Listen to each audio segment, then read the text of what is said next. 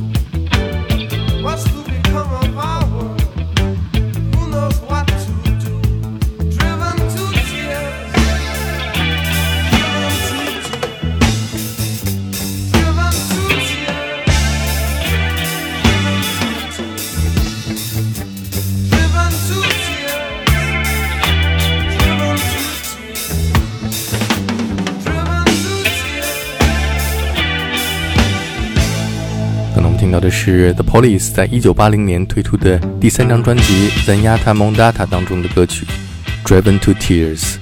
到了第三张专辑的时候，乐队的每一位成员都知道 Sting 才是乐队的创作主力。但是每次录音的时候，如果乐队的另外两位成员没有能够交出足够的作品，就说明 Sting 在工作的时候他们都在度假，所以 Sting 会很生气。于是 Andy 和 Stewart 也不甘示弱，每天努力创作，为的是到录音的时候能够交出几首像样的作品。但是对于 Sting 来说，这并不证明他会喜欢这些歌，或者是保证能够在专辑当中录这些作品。 By this time, not only Sting, but Andy and I as well realized that Sting songs are what we're here for. And he, Sting would go crazy. If we showed up in the studio and I didn't have six songs and Andy didn't, ha- that means Sting's at home working while Andy and I are on holiday. You know, that would piss him off. So we would do our best, uh, you know, write the best songs we could and bring them in and, you know, try and make it work. But once we get in there, okay, you've worked, okay, good. That doesn't mean we're going to play your song, you know. So he just wanted to know that we were working, but that doesn't mean he likes the songs. He just wants to know that we were working. 在 The Police 一九八零年推出的第三张专辑《Zenyatta Mondata》当中，有一首三分钟长的诡异的纯器乐作品，呃 Uh, to do to do behind my camel. Okay, behind my camel. 这就是 Andy Summers 创作的《Behind My Camel》。但是 Sting 并不喜欢这首作品，于是 Andy 决定自己录音，而 Stewart Copeland 也表示支持，因为只有这样，当他写的歌不被采纳的时候，Andy 也会给他撑腰。Sting 看到 Andy 和 Stewart 不听他的意见，于是就偷偷把录音母带藏了起来，因为 Sting 永远是每天早上第一个出现在录音棚里的人。 But he didn't like behind my camel. You know, he just thought that's not going to be on the album. And so we recorded it. Andy and I recorded, it, you know, because Andy said, "God damn it, I'm gonna, I wrote this song. We're gonna play it." And I'm okay. You know, I supported Andy so that he would support me in my song. You know, it was like yeah, okay, I'll support you, but you get you watch my back, okay? But Sting said, fuck that. And he wouldn't play on the track, you know. And not only that, he he as a as a joke, he hid the tape. You know, so we go to the day, okay, on Thursday we're gonna do Behind My Camel. He said, Oh fuck Thursday. Uh, so that morning he gets there early. Sting is an early riser. If you want to get past Sting, you've got to get up very early in the day to get around Stingo, you know. And so he goes and he hides the tape, you know. And so we get there and Andy, where's the fucking tape? So Andy, you know, and so Sting's, oh, well, can't find the tape. So let's do, um, let's work on, uh, you know, no, where's the fucking tape? You know. And Andy fucking insisted, God damn it. And, you know, when Andy gets pissed off, uh, he's not going to stop being pissed off until we say, oh, okay. He insisted. 安迪在录音棚里边找不到自己的母带，大发脾气， 于是 Sting 也只能妥协。但是他并没有参与这首作品的录音，是 Andy Summers 自己弹奏的贝斯和吉他，Stewart 打鼓。没想到一年之后，这首《Behind My Camel》赢得了第二十四届格莱美的最佳摇滚器乐表演奖。在领奖的时候，Stewart Copeland 开玩笑地跟 Sting 说：“你应该把你的格莱美奖杯给 Andy Summers，因为你一个音都没有弹。” So Andy played the bass on it. And um, years later, we got a Grammy for the instrumental of the year. And I, you know, I tease Sting about this all the time. You didn't even fucking play on the record. Give Andy your Grammy. Come on, dude. Come on. And then and Sting goes, okay, Andy, here's my Grammy. And Andy says, fuck off, cunt. You know, it's, it's a joke now, you know. By the third album, the record company has saying, okay, guys, let's take this all the way to the top. We need some big hits on this record. If you get this album right, you're going to the top. We were not at the top here. We were looking very good, but they say if you want to go to the top, you've got hits. And for the first time, we now had the record company in the studio. Is that a hit? Yep, that's a hit. And it's suddenly it's business now.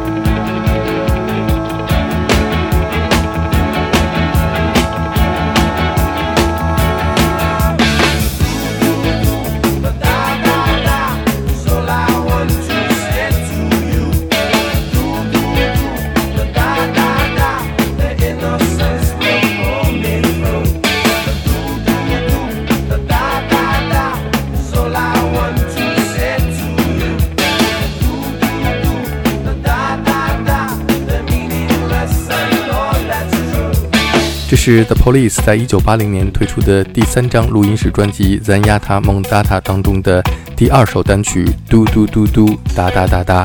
这个时候的唱片公司更多的参与到乐队的录音和创作当中，要求乐队创作出更多的畅销金曲。Suddenly we now have an obligation, and that began to make the atmosphere, you know, and we just didn't like the record company buying. So the, this out the the next album.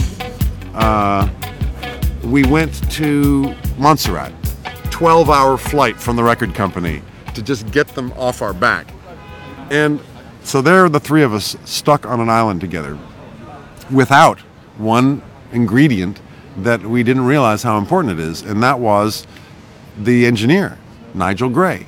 And he was not the producer, he was like the referee. And he understood the three of us. And when we would be shouting at each other, he would understand how to, you know, massage it. They call it bedside manner. You know, the doctor sits beside the bed and he has a good way of talking to the patient so that they feel better. He was very good for that. Well, when we got to Montserrat, uh, for one reason or another, we didn't have him. We had a new guy. He was a big engineer. He recorded uh, um, Genesis and, and so on. So without Nigel Gray, three of us on the island, it was hell. We were in paradise.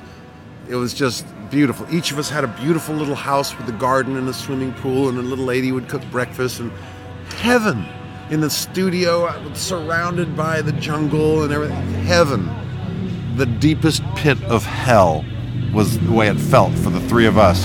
And many times we said, we can't go on. We can't, you know, but we, you know, we, you know, okay, well, let's give it one more day. And uh, finally, our manager Miles came down, and he sort of understood the dynamic, and he was able to calm things down, and and so we finished the album. But it was it was it was hell.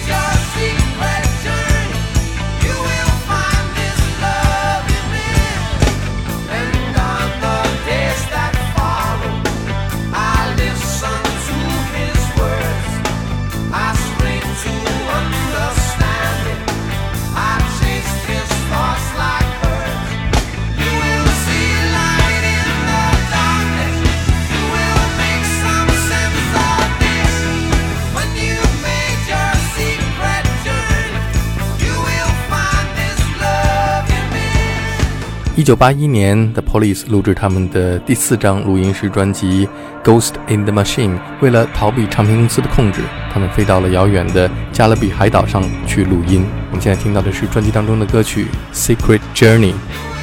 这次录音不同的经验，除了在加勒比海岛，还有更换了不同的录音师之外，最重要的是，由于前面三张专辑的商业成功，使得警察乐队的三个人都成了百万富翁。于是他们每个人都有能力在家里边建造自己的录音棚。当他们在一起开始录音，拿出各自在家里录的 demo 小样的时候，发现每个人的小样录的声音都跟正式发表的唱片一样专业。Every Little Thing She Does Is Magic was a case where by now each of us had a recording studio at home. By the way, this album did go to the top. It did what the record company wanted. It took us to the top. Now we're at the top, and each of us is a millionaire, and we have a home recording studio that has, you know, and so the demos that we bring to the studio are not just a couple of chords, it's a fully produced master, particularly with Sting. So he came, and every little thing she does magic, it's a, his demo, we could have put it on the radio like that, and it was a hit, which would have pissed Andy and me off because it's not us, you know. So we, we had to piss on it. We had to make it ours some way, and we tried a punk version, we tried a jazz version, we tried it fast, we tried it slow, we tried it loud, we tried it delicate, we tried everything. Nothing was better than the demo. The demo was just the demo's a hit, this, you know, eventually, finally, fuck it. Okay, Stingo, just play me your fucking demo and show me where the chorus is. And, uh, and I, you know, it was first thing in the day and grumpy and, you know, okay, just fucking play it down. Yo, you know, I was angry. I was angry. And Sting's there, it's like, chorus, you know, like that. That's the recording. One take that morning. That's the record there. That, you know, that was, I was angry. And uh, that's the recording. And maybe that energy is what lifts the track up. I don't know. But the song was already ahead 这首 The Police 乐队在一九八一年录制的歌曲《Every Little Thing She Does in Magic》是他们最为成功的一首单曲，但是 Sting 在一九七六年就已经创作了这首作品。